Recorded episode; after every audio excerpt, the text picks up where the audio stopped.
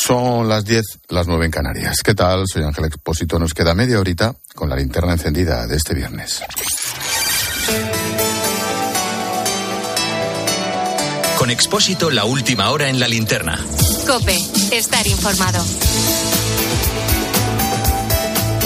La noticia del día es la cascada de audiencias provinciales que, en contra del criterio fijado por la Fiscalía, han salido en las últimas horas a advertir de que la ley del solo sí es sí les obliga a revisar determinadas condenas de agresores sexuales. A la espera de que se pronuncie el Supremo, los jueces sostienen que tienen que aplicar el criterio más favorable para el condenado. Detalles, Patricia Rossetti.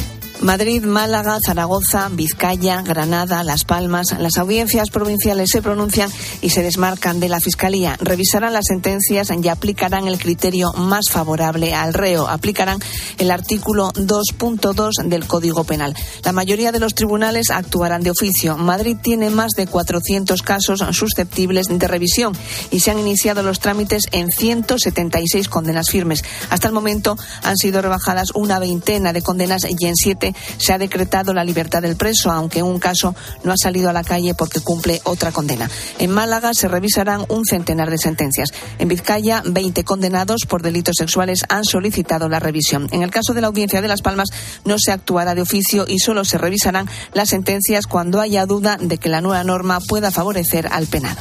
Por cierto, esta tarde se han escuchado gritos de Irene Montero dimisión durante una manifestación convocada por el Movimiento Feminista de Madrid la parte socialista del feminismo. Una marcha en la que participaban, por cierto, ministras como Nadia Calviño, Isabel Rodríguez o Reyes Maroto.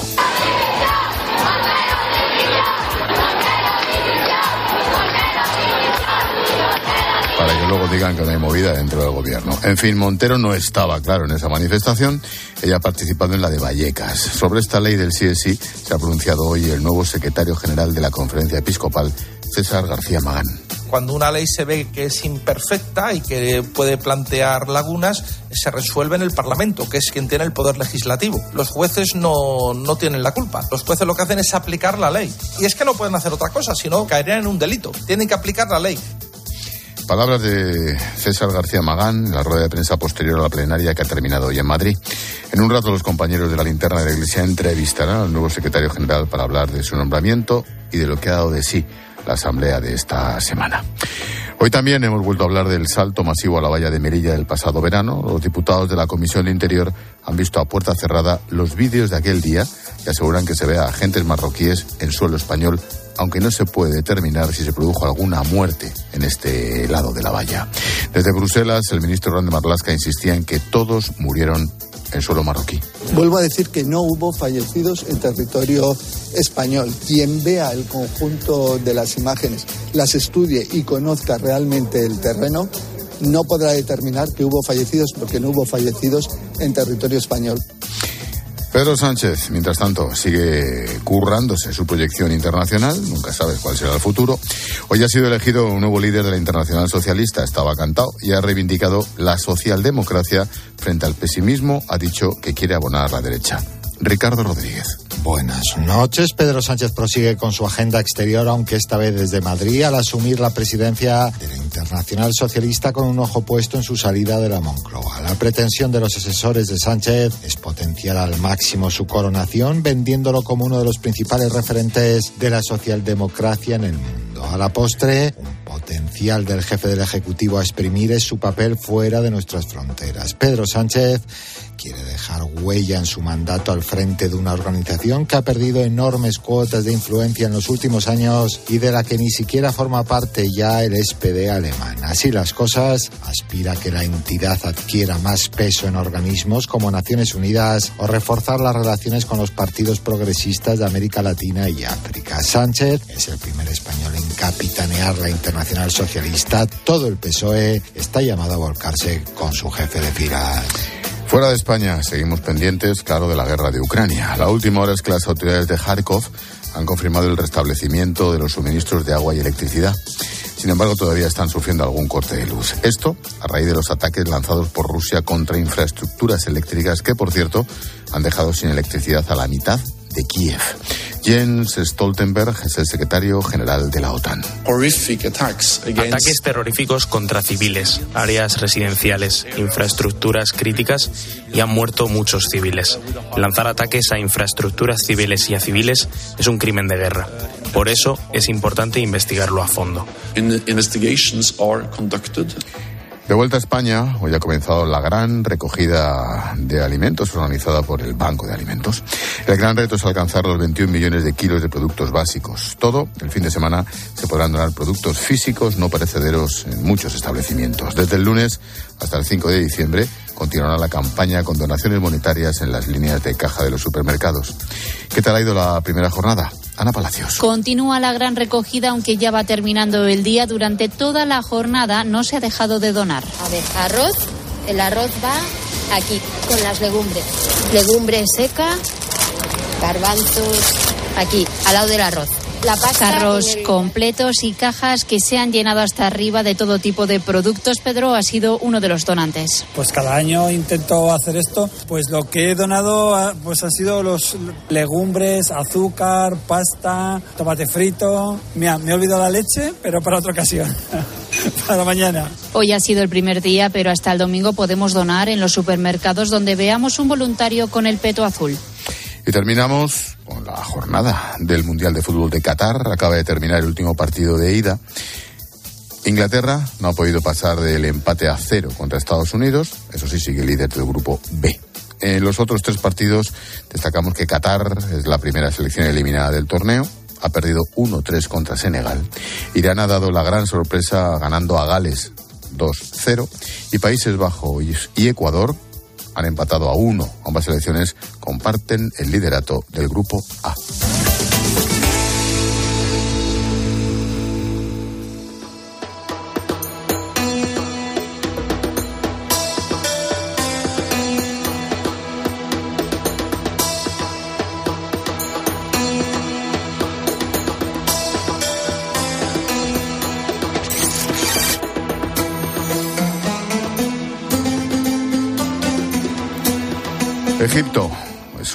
grandes civilizaciones de la historia, faltaría más. Su cultura milenaria nos ha dejado grandes inventos, el papel, la escritura, la medicina, incluso hoy en día seguimos aprendiendo muchas cosas. De hecho, fíjate que qué joya ha descubierto una egiptóloga española. Se trata del texto filosófico más antiguo que se conoce en el mundo.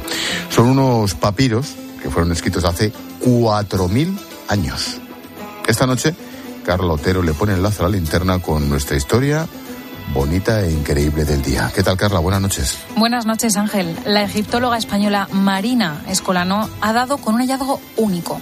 Y es que los, son los papiros más antiguos que existen en nuestro país. Después de acabar historia en Alicante, Marina se fue a Baltimore, en Estados Unidos, para hacer su tesis doctoral. Hace ocho años, un día, que se había quedado trabajando hasta muy tarde, empezó a comparar fotografías.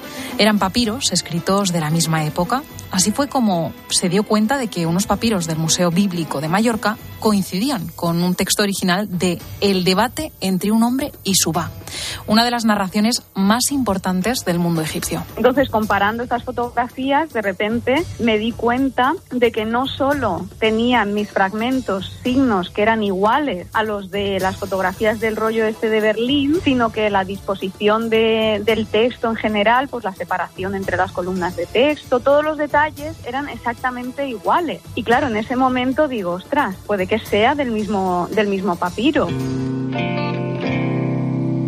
Se le nota la voz por dentro de colores. A las 3 de la mañana, un día, Marina estaba escuchando aquella noche salir de Extremoduro. Esto que suena, no se lo podía creer. Por eso le preguntó a sus directores de tesis si eso podía ser real, si podían confirmar lo que ella había descubierto. Y le dijeron que sí. Este giro de guion hizo que Marina tuviese que cambiar la presentación a pocos días del Congreso. Imagínate, Ángel, era su primera ponencia en un congreso científico. Tenía todos los ojos de los expertos puestos en ella. A partir de ahí me tiré un año trabajando exclusivamente en la publicación de los fragmentos, no solo en la traducción, sino en la reinterpretación de estos textos. Fui a Berlín para ver el manuscrito completo, estuve en Mallorca otra vez sacando fotografías y me ofrecieron publicar el estudio en, en una de las revistas, probablemente la revista más importante de estudios sobre lengua egipcia, Exactamente qué son esos papiros. Como te hemos comentado antes, estaban en el Museo Bíblico de Mallorca. Los escritos pertenecen al comienzo del relato de El debate entre un hombre y su va, considerado el texto filosófico más antiguo del mundo. El resto del texto se encuentra en el Museo Egipcio de Berlín. Para que te hagas una idea, este texto es una conversación previa a la muerte entre un hombre y lo que los egipcios llaman el ba, algo así como el alma. El Ba aparecía en el momento previo a la muerte. Precisamente, este texto muestra la conexión entre el espíritu y la persona, unidos por una cuerda que salía de la barriga del hombre. Los egipcios creían que el hombre moría cuando se cortaba esa cuerda. Pero la incógnita que tenía Marina era el origen de esa conversación. Digamos que antes de que empiece la conversación que aparece en el rollo de Berlín, hay un marco narrativo, como si yo empezase a contar un cuento, eras una vez, en tercera persona, pues el hombre, no sé qué, no sé cuántos, y después el hombre en primera persona empezase a relatar esa conversación. Pues lo que tenemos en los papiros de Mallorca es ese marco narrativo del comienzo y la presentación de los personajes. Y el hombre aparece designado como el hombre enfermo. Se conocían textos donde los egipcios describían sus rituales funerarios, su visión del inframundo, pero este papiro va más allá. Refleja cómo los egipcios hacían frente a la enfermedad, un aspecto muy poco conocido hasta hoy. Por eso, los papiros de Mallorca aclaran cómo se relacionaban con la muerte. El descubrimiento de estos papiros muestra cómo los egipcios trataban de responder preguntas que nos seguimos haciendo a día de hoy. Trata de responder a preguntas que son atemporales. Nos seguimos haciendo preguntas de este tipo. ¿Vale la pena vivir en esta situación? ¿Cómo concebimos la muerte? Y esto es algo que no encontramos en Egipto de forma muy común. Normalmente tenemos muchos textos funerarios que describen cómo los egipcios entendían el, inframundo, las ideas sobre los dioses, en el mundo de los muertos, pero no una reflexión tan personal como la que aparece aquí. Te recuerdo que estos textos tienen más de 4.000 años de antigüedad. La otra parte del relato se encuentra en el Museo Egipcio de Berlín, donde comparten espacio con El cuento del pastor, otro de los textos esenciales del mundo egipcio. Todavía quedan muchas incógnitas por resolver, pero lo que sí sabemos es que estamos ante un hallazgo histórico. Podría ser la primera evidencia que tenemos de una experiencia cercana a la muerte. Las experiencias cercanas a la muerte tienen características muy similares. Bueno, las conocemos testimonios de gente que ha estado en coma y ha vuelto y dicen haber visto un ángel o un miembro de su familia que les habla y les que es posible que tengamos aquí registrado el primer testimonio histórico de una experiencia cercana a la muerte según un egipcio la vería. Te recuerdo la noticia, una egiptóloga española ha encontrado los papiros más antiguos que tenemos en nuestro país. Son fragmentos del debate entre un hombre y su ba, uno de los textos filosóficos más representativos del mundo egipcio. Su hallazgo desvela cómo los egipcios se relacionaban con la enfermedad y la muerte. Es el primer texto en el que se refleja una experiencia cercana a la muerte. Gracias, Carla, por poner lazo a la linterna con nuestra historia histórica, nunca mejor dicho, del día. Gracias a ti, Ángel. Adiós, chao, chao.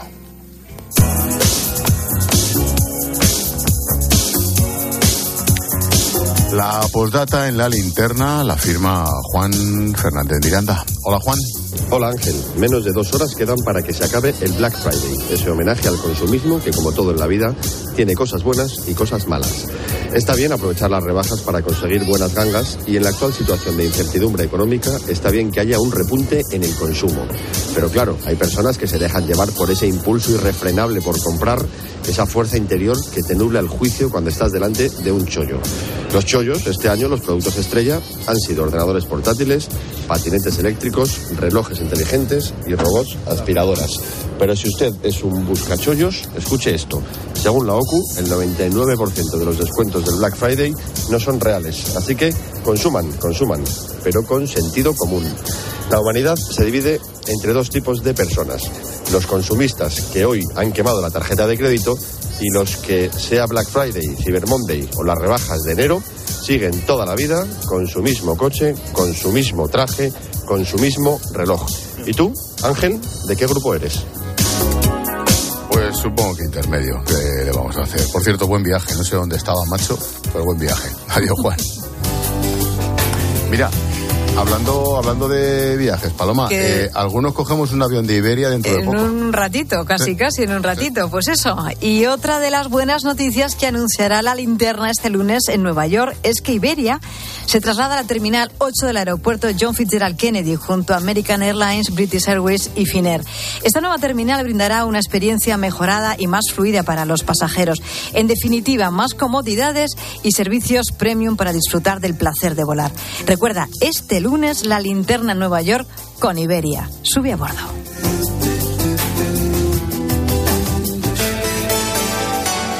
Expósito. La linterna. Cope. Estar informado. ¿Te apetece pasar un buen rato? Uriarte repasa la actualidad nacional e internacional con el Mundial. Ahí estamos, has cambiado de arriba. A las 10 de la mañana en la radio no encontrarás nada mejor que la divertida mirada de Carlos Herrera y John Uriarte en la hora de los fósforos. Cuando veo un partido de mi equipo, ni como ni bebo. Yo tampoco soy muy tampoco, partidario, menos en el campo. Que vistas todas las mascotas ahora, chicos, ninguna era mejor que la de este año es bonita. La de este año es bonita, sí. La de este año es muy bonita. Ah, sí. De lunes a viernes, de 6 a 1 del mediodía, el mejor entretenimiento lo escuchas en Herrera en Cope. Buenas noches. El número premiado en el sorteo del cuponazo celebrado hoy ha sido 4294. 0, 4, 2, 9, 4. Serie 86. 0, 8, 6. Puedes consultar el resto de los números premiados en juegos11.es. Mañana tienes una nueva oportunidad con el sueldazo del fin de semana. Y ya sabes, a todos los que jugáis a la 11, bien jugado. Miles de familias necesitan tu solidaridad para poder comer. Colaborar con los bancos de alimentos es tan fácil como donar en la caja de tu supermercado. Elige la cantidad que quieres donar y la convertiremos íntegra en los alimentos que más se necesitan. Donar en caja no tiene desperdicio. Súmate a la gran recogida, del 25 de noviembre al 6 de diciembre. En Alquiler Seguro cumplimos 15 años mejorando día a día los servicios a inquilinos y propietarios. Solo con Alquiler Seguro puedes alquilar tu vivienda en toda España sin necesidad de desplazarte, con más de 45 oficinas y 400 profesionales a tu disposición. Alquiler Seguro 910-775-775. 15 años mejorando el mercado del alquiler. En el mundo hay 195 países. ¿En cuántos has estado? Félix Solís está en 115, llevando vinos españoles como Viña al Bali a todos ellos. Somos uno de los principales grupos exportadores de España, gracias a proyectos tan innovadores como la nueva bodega de crianza en Valdepeñas. Energéticamente eficiente, 100% sostenible y con capacidad para más de 130.000 barricas de roble, para que disfrutes de la máxima calidad de nuestros vinos. Félix Solís, historia viva del vino.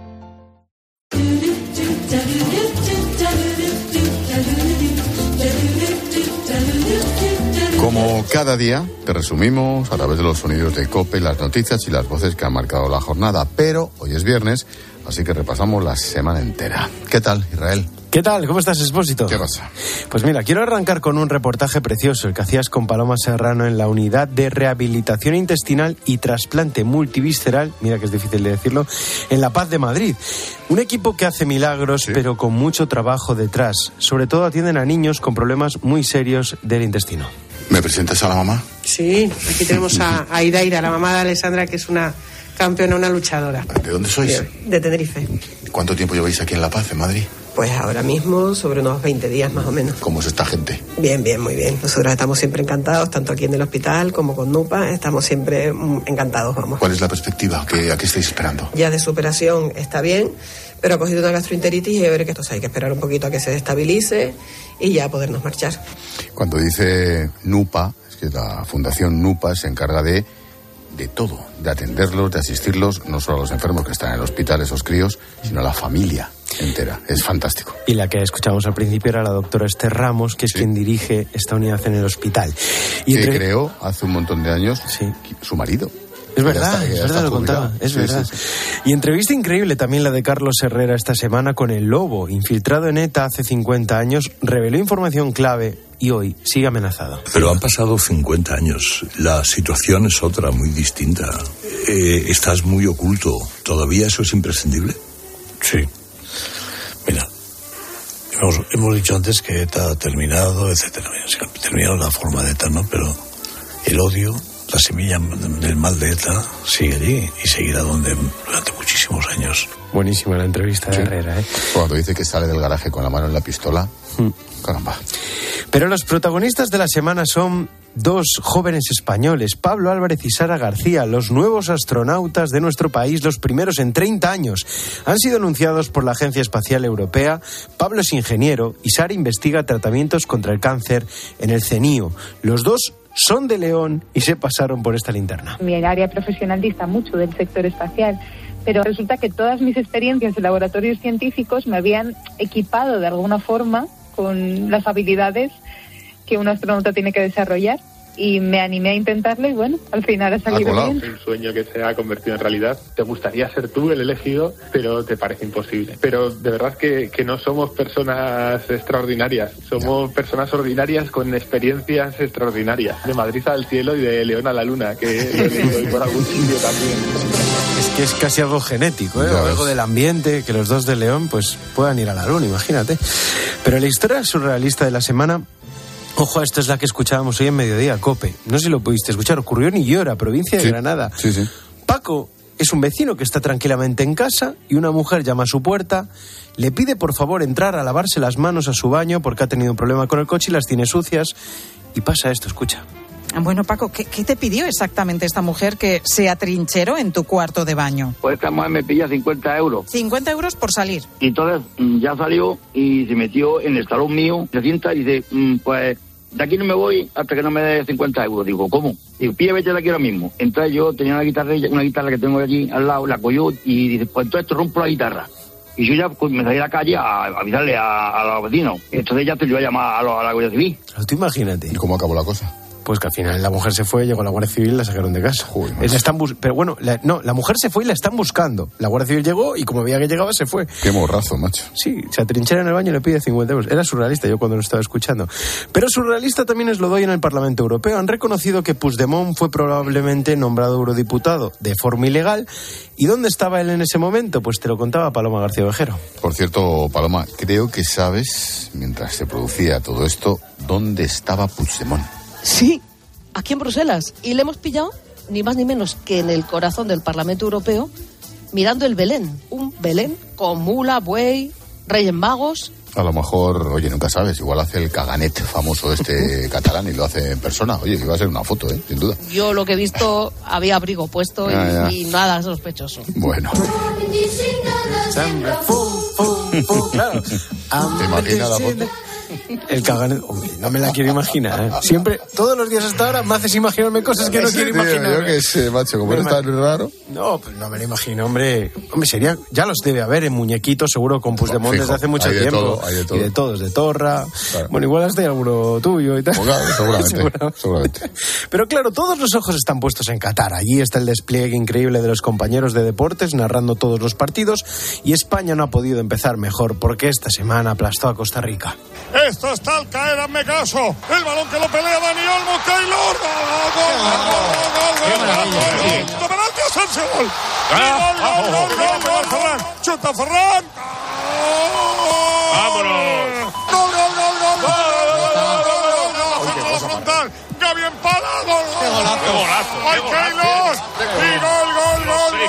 gol, gol, gol. Gol, gol, gol, gol, gol, gol, Joder, qué empacho. No hay seis sin siete. Es que, claro, parecen todos los goles del Mundial, pero son los de un partido Solo uno, ¿eh? Solo un partido. Los sí. siete de un partido solo. Y esta canción de Rafael es la que suena entre gol y gol y de la selección, ¿eh? es lo que eligieron los jugadores en el estadio. Pero para mí, el mejor momento de esta primera semana de Mundial lo ha protagonizado Poli Rincón. Es la única persona que es capaz de tener varias opiniones diferentes en una misma frase. Fue en el partido de Túnez. Grandioso. Lo de su portero, el portero de Túnez empezó siendo un paradón, luego una parada normalita y acabó siendo una, una porquería de mierda. para una mierda. ¡Qué para ¡Ay, qué paradón! Uf, ha hecho un paradón el portero, ¿eh? porque además la ha pegado bien con el empeine, muy bien pegado. Si es verdad que va un poquito al centro, bueno, yo creo que tampoco ha hecho una gran Se venía abajo, Seguro iba hablando. Es buenísimo. Se ha ido desinflando un poco. Es buenísimo. Un poco más y lo- le saca tarjeta roja a Poli. Sí, empezaba siendo un paradón y al final, bueno, bueno, Bueno, tampoco más hay que centrada, bueno, en realidad es una mierda. bueno, y mientras llega la linterna de la iglesia, nos vamos con un clásico, porque el lunes lo escuchamos hace unos minutos. Encendemos esta flashlight, esta linterna, desde Nueva York, ¿eh? La gran manzana, ¿eh? Vamos a trabajar, ¿eh? Nos vamos de vacaciones. Ah, pensé que ibais de compras. Ya quisiera. Start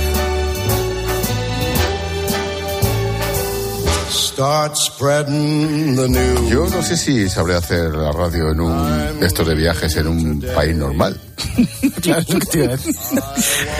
Me lo tomo como un premio, pero cuando digas, hola, ¿qué tal? Son las 12, las tal en Canarias, eh, aquí en Nueva York son, diremos, Dios mío de mi vida. Habituado a los viajes que hacemos, que hacemos aquí vestidos de personas normales. Normales, en, en un edificio normal, ¿no? Sí, sí, con gente sin chaleco antibalas, sin casco, sin... ¿Ah? No, no, pues nada. Habrá, habrá que aprovecharlo. No, habrá buena cobertura y todo. Digo que el próximo lunes, la linterna, en efecto, la encendemos en directo desde Nueva York. Nos vamos con Iberia, por supuesto.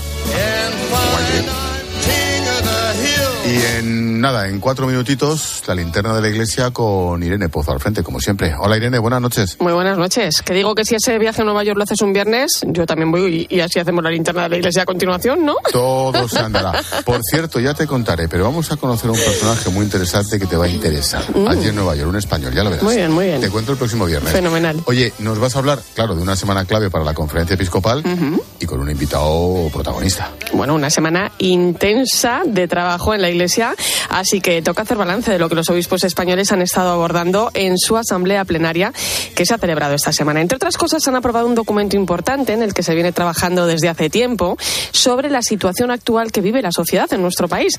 También se ha aprobado un nuevo protocolo de prevención y actuación en casos de abusos eh, o el nuevo catecismo para adultos que conoceremos próximamente. Hablamos de una asamblea plenaria marcada también por la elección de su nuevo secretario general, Monseñor César García Magán, al que saludaremos esta noche y que, por cierto, fue colaborador de este programa Sí. de la linterna de la iglesia. Sí, señor. Claro, yo, le, yo le daba el relevo y adiós, adiós, y mira dónde ha acabado. Es que este programa es muy importante, Ángel. Bueno, acuérdate del nuevo de San Sebastián. Por favor. Por supuesto, miraremos también a esas palabras del cardenal Omeya en su discurso de apertura y al reto migratorio que tiene la Iglesia española en este momento, donde los obispos canarios pues han alzado la voz ante la situación que viven en las islas. Pues te escucho en dos minutos y medio. Hasta ahora. Adiós, Irene, chao.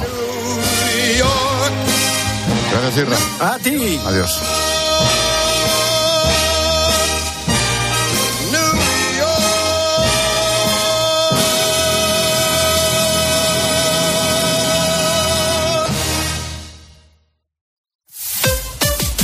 Escuchas la linterna. Y recuerda, la mejor experiencia y el mejor sonido solo los encuentras en cope.es y en la aplicación móvil.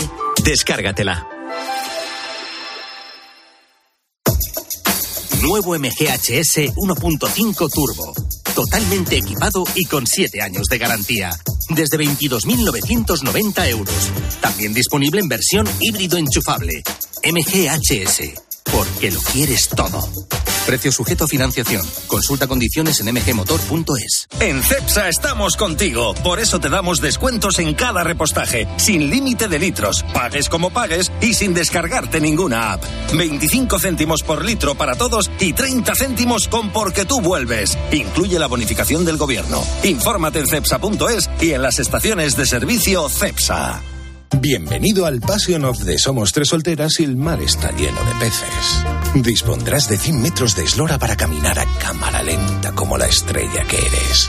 Disfruta cada mañana de nuestro enorme buffet libre, tan libre como vosotras. Cada persona tiene su momento y cada momento su crucero. Déjate asesorar y reserva tu crucero NCL con un 50% de descuento y todos los extras desde 99 euros solo en Crucero Fantástico 2023 de Viajes del Corte Inglés. Consulta condiciones.